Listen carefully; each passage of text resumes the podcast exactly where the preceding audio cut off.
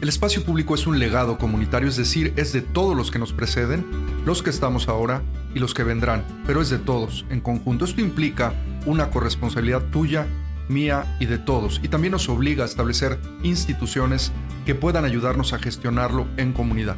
Este es el episodio 55, iniciando una nueva temporada de Podcast Parques y lo queremos hacer hablando de nuestros principios fundacionales y de la importancia de pertenecer todos los países debemos de aspirar a, a través de la sociedad civil organizada, poder impulsar la agenda de los parques urbanos para el beneficio de nuestras comunidades. Hoy te hablaremos de qué es y cómo opera una Asociación Nacional de Parques y Recreación y lo importante que es el poder ser parte. También te diremos los pasos básicos para poder establecer una y con esto ayudar a cambiar la historia de la planeación, la operación y la gestión de los espacios públicos en tu país. Quédate con nosotros que seguimos durante todo octubre celebrando el mes de los parques en América Latina. Comenzamos. Estás escuchando Podcast Parques, donde encontrarás tips, consejos y las mejores prácticas probadas por expertos internacionales. Esta y cada semana. Ahora con ustedes, su anfitrión, Luis Roman. Contamos con organizaciones a nivel internacional y mundial que se dedican a trabajar junto con sus miembros, personas que pertenecen o quieren pertenecer de manera profesional al sector de los parques urbanos en procesos que ayuden al mejoramiento de sus competencias y a adquirir habilidades que les ayuden a servir mejor a sus comunidades. Desde la Organización Mundial de Parques Urbanos, quien es la cabeza de este movimiento a nivel mundial, hasta las organizaciones locales por país. Aquí es donde los países avanzados nos llevan mucha ventaja. Países europeos, asiáticos y norteamericanos, específicamente Canadá y los Estados Unidos, cuentan con asociaciones nacionales de parques y recreación desde hace muchísimas décadas. Todas ellas funcionan de manera muy, muy similar. Fueron creadas para ayudar a capacitar a sus miembros en conocimiento y mejores prácticas y todas, todas ellas impulsan beneficios en dos vías fundamentalmente. Una es hacia las personas o personales que son para sus miembros como personas físicas o para sus organizaciones y otro hacia la industria, esto es, para ayudar al sector a crecer como un todo. Vamos a enumerar ahora los principales beneficios, en este caso personales, que una Asociación Nacional de Parques y Recreación le debe de proveer o debe de ser capaz de entregarle a todos sus miembros. El primero es dar acceso a la más importante y actualizada información en el sector, es decir, que nuestra organización pueda proveer y ser fuente de información, sobre todo también en este tema de networking, poder recibir información, sintetizarla, transformarla y ofrecerla a todos sus miembros. Lo segundo es ofertar educación y desarrollo profesional, esto a través de cursos, de certificaciones y de grados eh, académicos de alguna manera que puedan eh, proveerle a todos sus miembros la oportunidad de ir creciendo en la parte del desarrollo profesional. Número tres, dar acceso a oportunidades para hacer relaciones con otros profesionales del sector y esto es mucho de lo que siempre hablamos, generar comunidad y hacer networking. La número cuatro, acceso a información y oportunidades de empleo.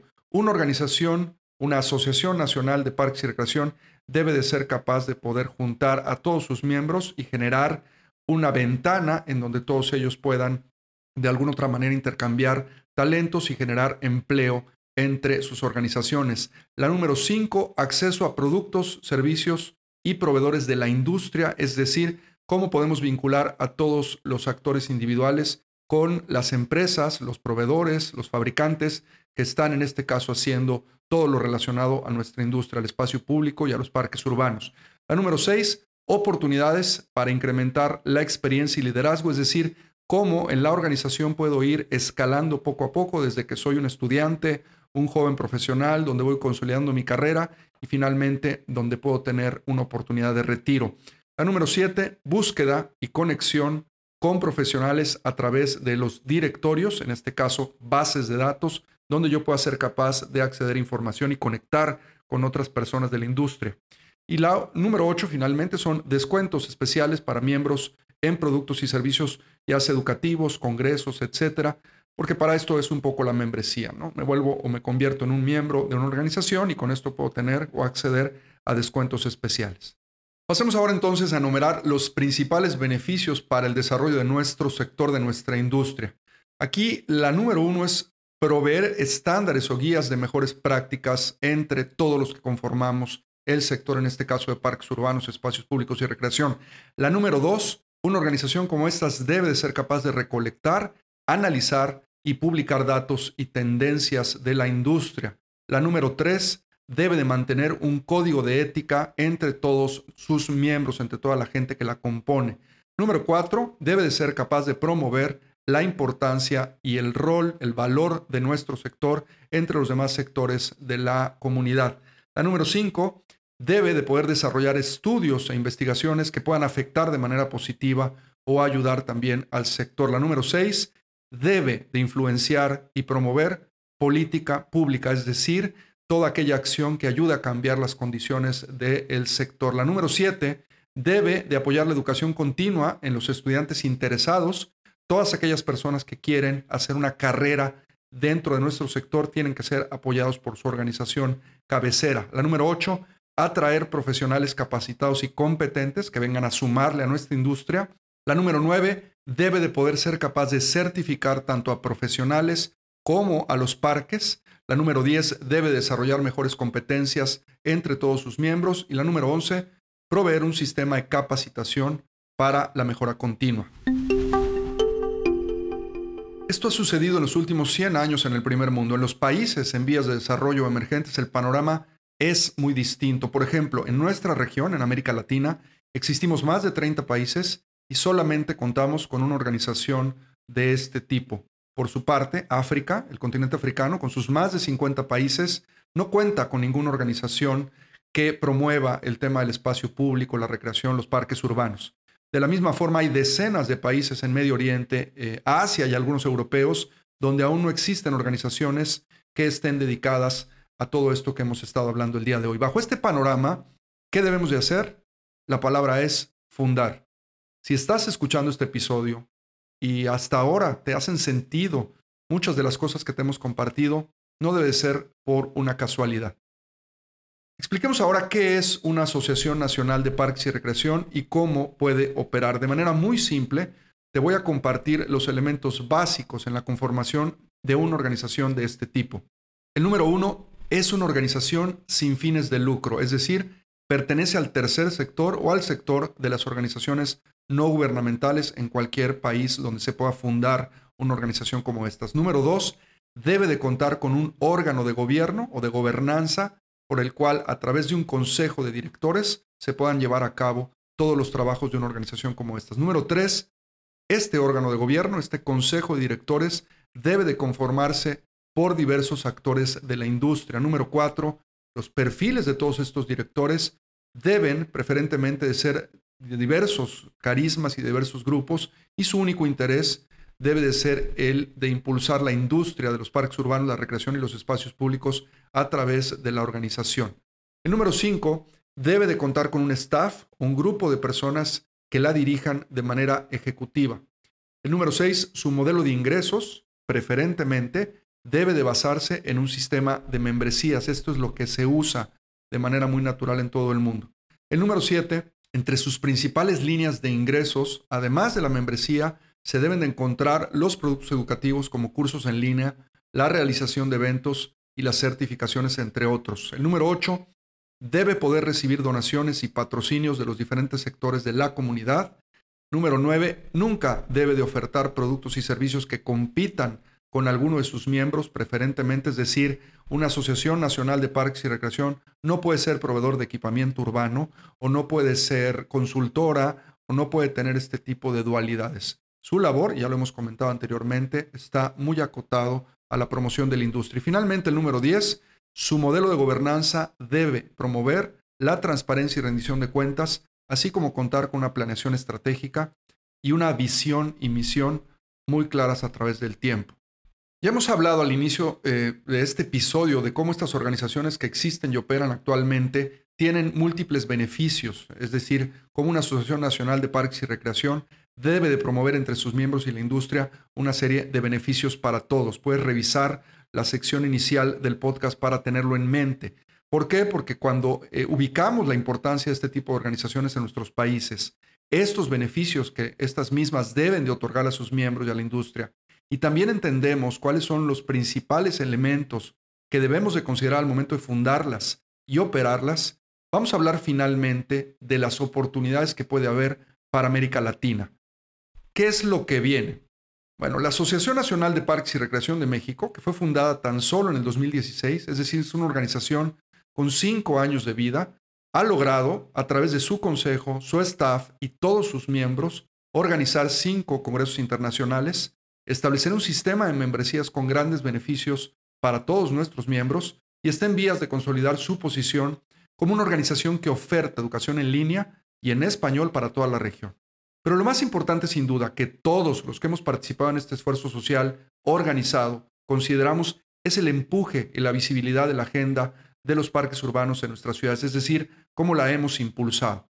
Conocernos nos ha comprometido y todos vamos desde nuestras diferentes trincheras, ya sea la academia, desde la sociedad civil organizada, si soy un fabricante o un proveedor de equipamiento, o si trabajo en una municipalidad, en el gobierno estatal o federal, o si soy un profesional independiente, todos nos hemos hecho parte de esta organización y esta organización nos une y además nos acerca y posibilita qué hacer para crecer nuestra comunidad. Todos estos esfuerzos han sido vistos y evaluados por organizaciones internacionales que están interesadas en apoyar esfuerzos latinoamericanos en la aventura de establecer y crecer organizaciones de este tipo. Aquí es donde llegan las buenas noticias. Desde la Organización Mundial de Parques Urbanos, puedes escuchar el episodio número 40 para conocer más de la World Urban Parks. Se han establecido nuevas políticas y estrategias para apoyar a los países en vías de desarrollo emergentes en la promoción de sus agendas locales relacionadas a los parques urbanos. Muestra de ello es que en el nuevo Consejo de Directores de la organización se han elegido a cinco latinos de entre los 20 integrantes del mismo, es decir, el 25% de la conformación del nuevo Consejo de Directores de la Organización Mundial de Parques Urbanos es latino. Esta es una gran oportunidad para toda nuestra región. Te dejamos en las notas del podcast la liga de nuestro blog para que conozcas a estos nuevos integrantes. De la misma forma, y a partir del mes de enero del 2020, la región de América Latina, además de establecer un nuevo comité regional, va a estar trabajando con un secretariado desde la Organización Mundial de Parques Urbanos. Este secretariado va a dar soporte y servicio a toda nuestra región, a toda América Latina. Esto sin duda nos ayudará a darte mejor servicio y en relación a las iniciativas de impulso de nuestra industria, tu país o ciudad podrá tener mayores oportunidades. Otra muy buena noticia es que la ANPR, en este caso la ANPR México, está ya en proceso de transferir todo su modelo de fundación y operación con un país de nuestra región. Tras varios años de platicar esta opción, se están uniendo voluntades para empujar esto que es tan importante para nuestras ciudades y sus habitantes y que vamos a esperar que pronto pueda ser una realidad, no solo en este país, sino en otros más. Tenemos entonces un gran reto en las próximas décadas. Cada día seremos más personas viviendo en las ciudades y es nuestra responsabilidad organizarnos, participar y empujar juntos la creación de mejores comunidades a través de los parques urbanos. Si te interesa explorar la posibilidad de formar una asociación nacional de parques y recreación en tu país o apoyar de alguna manera este tipo de iniciativas, escríbenos un correo a vinculación.anpr.org.mx. Estaremos muy felices de poder recibir tu retroalimentación y buscar formas de ayudar en esta maravillosa aventura y de poder vincularte con actores de tu país. Hasta aquí hemos llegado con el tema de la asociación, pero te quiero invitar como cada semana, si estás interesado en mejorar tu práctica profesional, a unirte a la membresía de la ANPR. Ser parte de esta organización, que es una organización con carácter latino, como lo hemos comentado a lo largo de este episodio, te puede dar acceso exclusivo a contenidos, documentos, contactos y oportunidades laborales en nuestra industria en toda la región. Visita, te invitamos a que veas nuestro sitio www.npr.org.mx y conoce todos estos beneficios de nuestra membresía. Además, Conexión a NPR te ofrece un montón de productos educativos que son gratuitos como este podcast, nuestra revista Parques, webinars, nuestro blog, en fin, tenemos un montón de cosas disponibles para ti. Te invitamos a que nos visites también, como lo hacemos cada semana. Únete a Podcast Parques suscribiéndote en el distribuidor de podcast de tu preferencia. Nos encontramos prácticamente en todos. De esta manera, cada semana se descargará el nuevo episodio, ya sea en tu celular, en tu tableta o en tu computadora. Nuevamente, gracias, gracias por escucharnos y por seguir celebrando en este octubre el mes de los parques. Recuerda, tenemos también muchos recursos para que tu organización, tu parque, tu municipalidad se unan al movimiento de celebración en octubre en toda América Latina del mes de los parques. Puedes también revisar toda la información. Todos estos recursos son gratuitos para que puedas activar tu parque. Nos escuchamos la siguiente semana en otra emisión más de Podcast Parques. Nuestro podcast ha terminado. Te recordamos visitar nuestro sitio web www.anpr.org.mx y seguirnos en redes sociales como arroba ANPR México.